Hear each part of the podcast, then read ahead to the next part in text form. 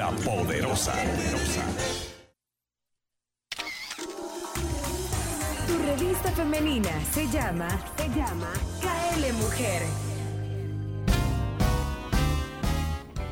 Bueno, son las 11 con 2 minutos. Hoy tenemos nuestra sección Mente Sana y está por acá Vanessa Martínez, nuestra querida Vanessa Martínez, que siempre es como un oasis para nosotros aquí en KL Mujer. Buenos días, Vane. Buenos días. Ahora, para mí este es el oasis y lo ha sido desde hace mucho tiempo y agradezco por, por este refrigerio que cada miércoles y cada 15 días tenemos con, con ustedes dos. Gracias a ti, Vani.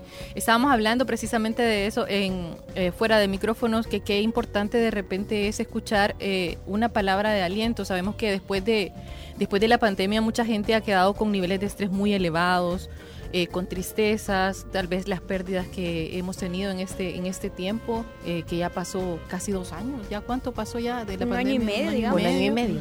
Este, pues mucha gente ha quedado muy irritable, triste, con estados depresivos y de repente estos espacios pues te ayudan a alimentarte, a alimentar tu, tu alma, tu espíritu, te dan una palabra de aliento. Muchas veces necesitamos escuchar eso, necesitamos una- escuchar una palabra de aliento o necesita por, por lo menos alguien que nos escuche. Sí, creo que lo más importante es verte reflejado ahora. El hecho de que tú eh, te sientas que no eres el único que está lidiando con este tipo de problemas. Cuando tú oyes o cuando tú ves o cuando tú eh, escuchas el testimonio de otros que también están lidiando con estos problemas de salud mental, de estos problemas emocionales que ha traído la pandemia, entonces dices, ah, bueno, entonces no soy el único. No estoy No solo. No estoy solo. Sí. Y no solamente no estoy solo, sino que también el hecho de acuerparte y de, pon- de ver reflejado cómo el otro lo está lidiando hace que tú cobres fuerza Así y hace es. que tú encuentres también tus propias técnicas o tus propias alternativas para lidiar con las emociones y los trastornos que se han derivado de la pandemia. Fíjate que yo ayer hablaba con una persona cercana a, a mi vida eh, en relación a esto. O sea, e- e- esta persona está con un estado depresivo. Entonces, eh, bueno, a mí se me ocurrió decirle, para levantar un poquito su ánimo, la verdad es que me nació decirle que todos pasamos por momentos difíciles en nuestra vida y que muchas veces lo que nos da fuerza es ver cómo otros lidian con, con- con esas dificultades de la vida, cómo son valientes, cómo se esfuerzan, cómo no se quejan, cómo siguen adelante a pesar de las dificultades. O sea, ver los ejemplos en otros, cómo lidian con, con- con estas pruebas que te va poniendo la vida. Entonces uno dice, si él puede hacerlo, yo también puedo hacerlo. Así es, y, y es el principio que el doctor Martínez mencionaba del valor de acuerparse.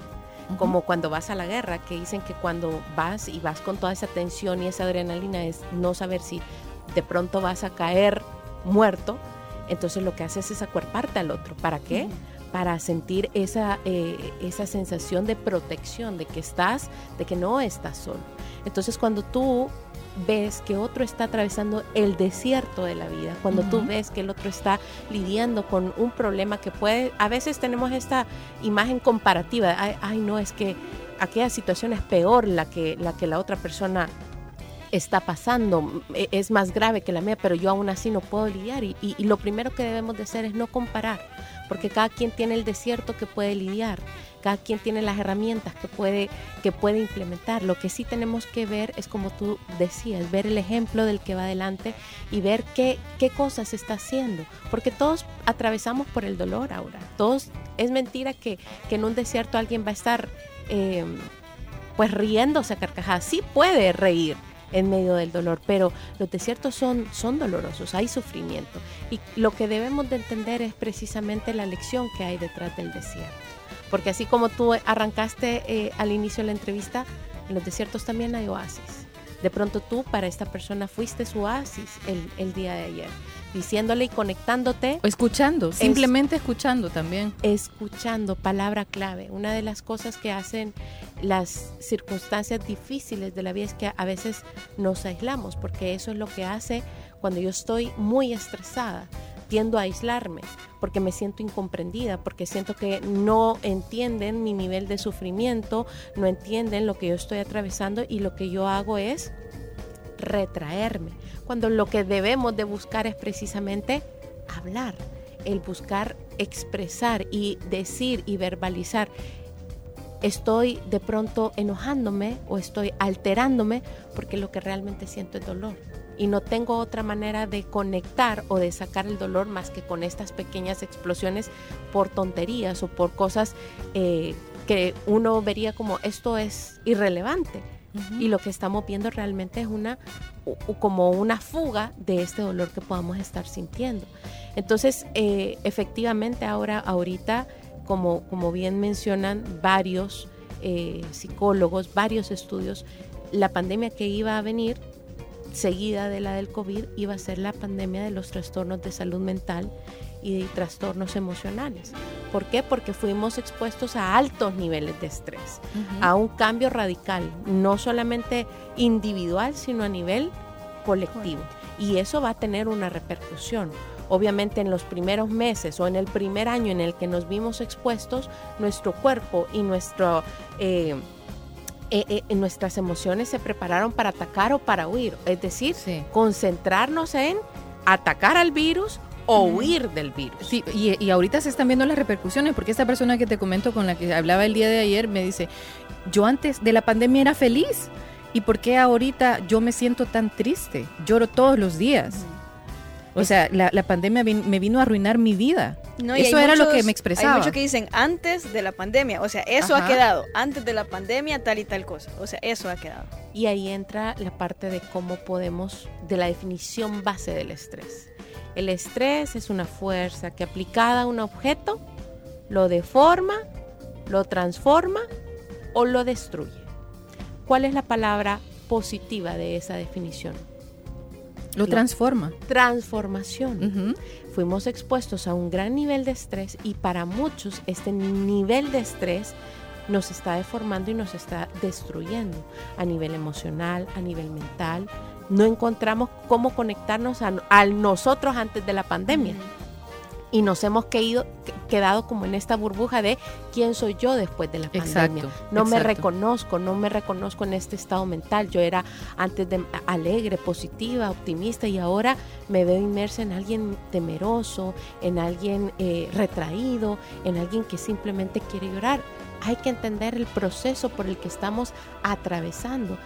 Y una vez lo entendemos, hay que interceder o hay que nosotros empezar a actuar primero reconociendo ese estado mental y después buscando la transformación ahora.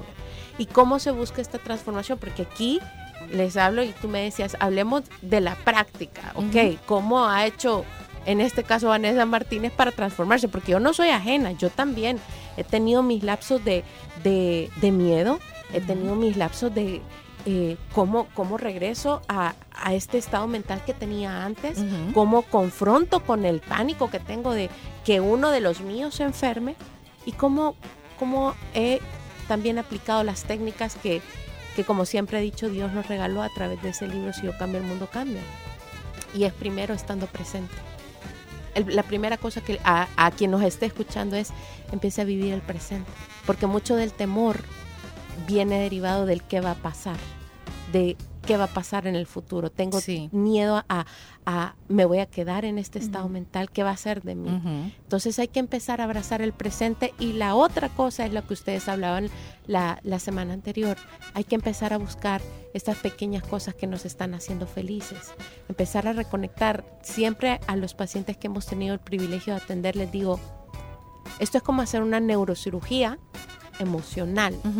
Pero la, pero la neurocirugía no la hace el coach que lo da, lo hace el paciente que está ahí, que dice que tiene que descubrir cómo está conectándose. En tu caso, con tu amiga, ahora tú de alguna manera leíste el, empujón, el empujoncito, decir, ¿por qué, ¿por qué estás conectando así? ¿Por qué estás conectando hacia, hacia, el miedo? Y muchas veces esos pequeños empujones de palabras de aliento hacen que algo entre a lo profundo de tu mente y digas, mm, es cierto, ¿por qué tengo tanto miedo a salir de mi casa? Que es el caso de algunos pacientes que hemos tenido. ¿Por qué no puedo disfrutar de un día soleado? Y empezar con pequeñas acciones que cambien nuestra manera de pensar, de ver y que empecemos a cultivar estos valores que más allá de ser, ah, bueno, la gratitud, la bondad, la felicidad, que encontremos esos pequeños oasis que van a hacer que en lugar de que nos destruyamos por el estrés que hemos vivido, nos transformemos. No en la Vanessa de antes de la pandemia, sino de un, en una Vanessa mucho más valiente, en una Vanessa que dice, sí, yo, yo también pasé Que por ahí". evolucionemos. que evolucionemos, que te transformes en esta versión, que tú digas, wow, gracias por la pandemia, gracias porque sacó una valentía que no conocía, Sí. gracias porque sacó este coraje. Y es bien importante, Vanessa, también comunicar lo que sentimos. O sea, ayer esta persona también me decía, mira, si tú tienes alguna vez algo que te, haga- que te haga sentir triste, busca a alguien que, a alguien que te ayude. Es importante sentirnos escuchados. O sea, por lo menos tener a alguien a quien decirle lo que sentimos. ¿Verdad? Y bueno, algo bien importante ya para cerrar, eh, que le quiero decir a la audiencia que eh, es importante saber que somos mucho más que las cosas malas que, que nos están pasando. Somos mucho más que eso. Así es ahora y creo que lo que tenemos que recordar es que todo va a depender de cómo tú veas las cosas que te pasan. Yo me puedo parar en, en los zapatos de decir, ay, qué malo, qué terrible lo que me pasa, qué tragedia. O puedo ponerme otras gafas y decir, ok, en medio de esta tragedia, en medio de este dolor, ¿cuál es la perla escondida? ¿Cuál es ese crecimiento que puedo tener? ¿Cuál es esa transformación que me está esperando ahí? pero que obviamente tengo que hacer un trabajo de irla a buscar, de esforzarme y de empezar a trabajar en mí. Entonces, para muchas personas efectivamente esta pandemia ha sido difícil, sigue siendo difícil, pero quizá el mensaje principal que, que les pueda dejar es, hay una transformación también esperándoles ahí. En la medida que empecemos a abrazar esa transformación y hacer esos pequeños cambios, las cosas van a cambiar. Nuestra visión de mundo va a cambiar porque ahora podemos tener un valor de lo que las de lo que son las cosas realmente importantes en nuestra importantes vida. en la vida. Bueno, Vanessa, tenemos que cerrar, se nos acabó el tiempo, pero siempre es un gusto tenerte por acá con nosotras. Para mí igual, ahorita y Caro, me encanta venir a compartir con ustedes a este oasis. Gracias por traernos el oasis, tú también.